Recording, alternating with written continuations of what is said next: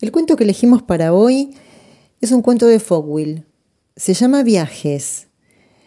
Está dentro de un libro de cuentos, Memorias Romanas y otros relatos inéditos.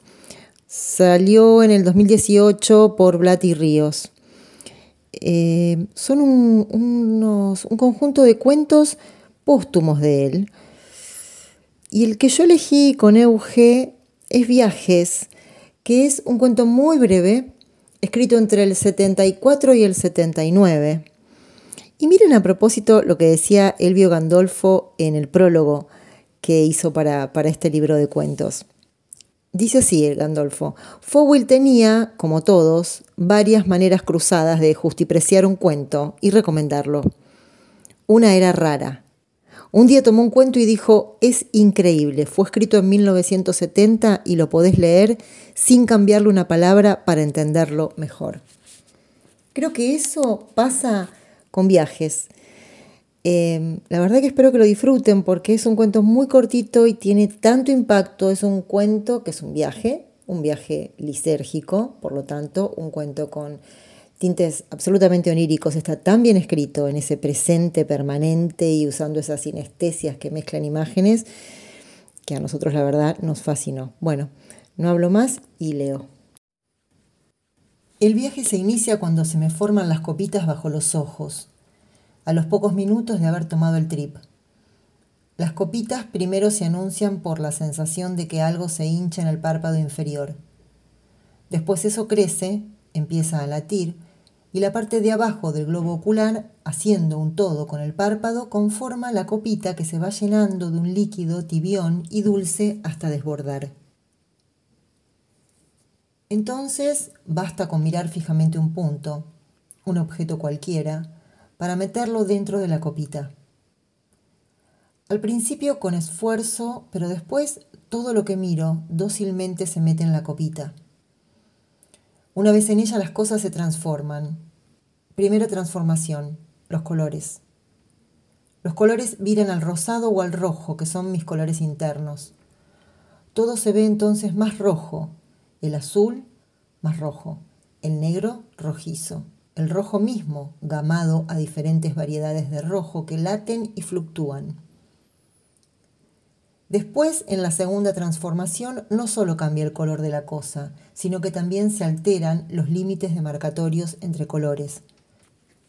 Por ejemplo, veo un cuadro que era la representación de un campo amarillo de trigo con un río marrón y un puente marrón claro de madera, todo en contraste con un cielo azul intenso. Bien, ahora es más rojo, pero el rojo que antes era amarillo y que yo llamaría rojillo, invade el rojul del cielo y con los latidos de la gama roja que inunda la copita, la línea que separa los colores sube, baja, se descomponen relámpagos y lucecitas que estallan rojas y vuelven a agruparse en una franja tan luminosa de amarillo rojizo que lastima al mirarla. La tercera transformación es la del tiempo. La duración de los colores se modifica y entonces lo que ahora miro se impregna de colores que he visto antes, o aún de colores que pertenecen a una escena que solo después veré.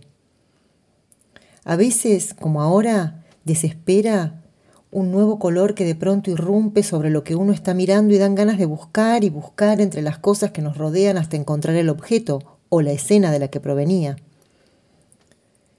El cambio de tiempo se nota en la música y también en las palabras. María ahora me ha hablado y dice algo sobre la dosis, que parece que era demasiado fuerte, que la cápsula tendría más de un trip y no sé, será una de esas que dicen preparan los puertorriqueños que valen por 10. Aunque quién sabe lo que siente es el efecto retardado de las anfetaminas que tomó ayer o el sábado. ¿Cuándo fue sábado? O del artane, que es un antiparquisoniano que se toma a veces, y yo no recuerdo si tomamos o no hoy una de esas pastillas. La voz de María atraviesa las mismas transformaciones, pero yo evito meterla en la copita del ojo, prefiero que circule por los embudos de la oreja, así entiendo mejor lo que dice, porque parece gritar como una desesperada.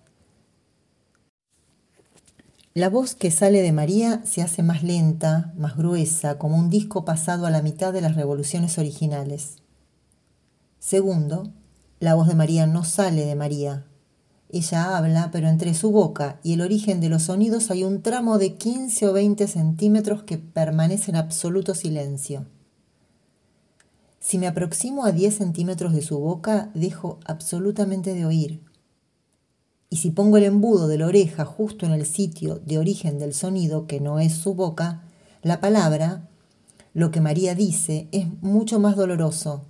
Raspa la piel, golpea y repercute dentro de la cabeza. Esta es la segunda transformación del sonido.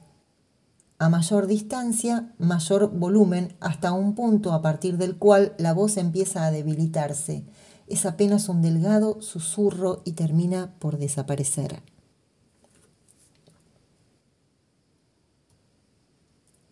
La tercera transformación de la voz ocurre cuando se sincroniza lo que hace el embudo de la oreja con la copita de los ojos.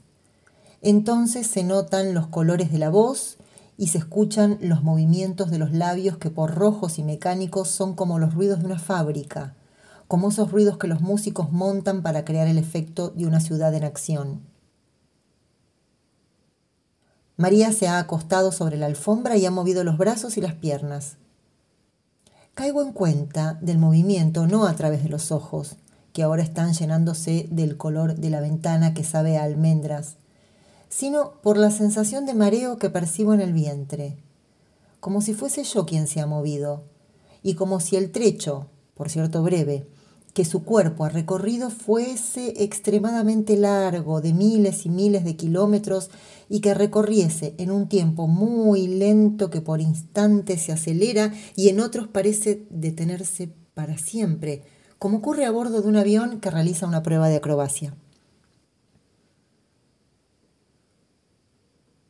En un sillón cercano al mío seguirá sentado Fernando, que es el dueño de casa. No alcanzo a verlo porque si trato de mirar hacia allí la mirada se me diluye por el camino y solo veo la transparencia del aire, lo que refuerza la sensación de vértigo. Si ahora tratase de conectar a Fernando, todo comenzaría a girar y sería terrible. Por eso es mejor que busque algo sencillo, hasta tanto se me pase el efecto más fuerte del trip. Después, en cuanto a Maine, pondré música, pero muy despacito para no molestar a los otros.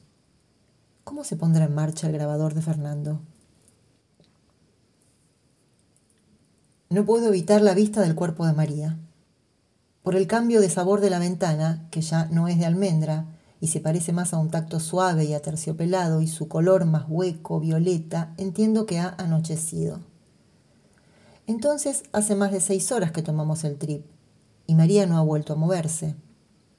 Los otros se han movido yo los sentí en el estómago y evité mirarlos para no estimular el mareo, pero es muy raro que María no se haya movido, aun porque ella siempre se mueve en los trips y anda cambiando de posición y te toca, te acaricia, pone música, baila como una loca, pero hoy no se ha movido. Quiero acercarme al cuerpo de María, que ya no está estirado, sino que forma una cruz en el suelo, pero la distancia me altera. Si llegase a dejar el sillón de inmediato perderé el peso y esto me hará peor. Quiero hablar. Creo que grité.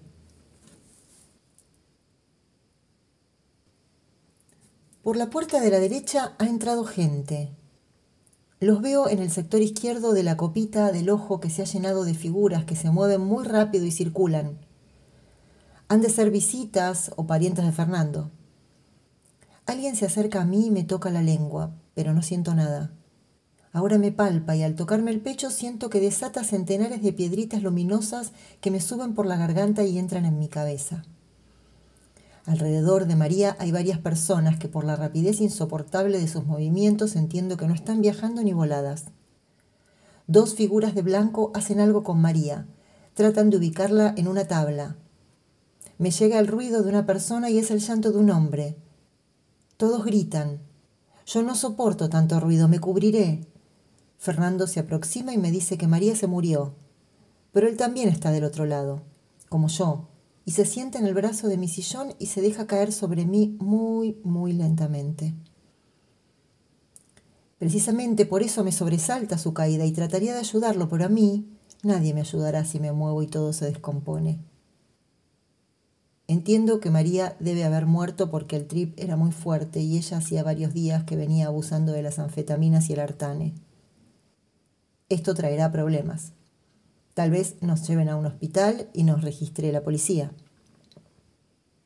Lo único que quisiera es que eso suceda lo más tarde posible, no ahora, que estoy viendo estas figuras corriendo por la habitación y sacudiendo a alguien que creo que es el hermano de Fernando, y todos gritan, y parece un hermoso ballet de enormes cuerpos rojos, azules, fulgurantes.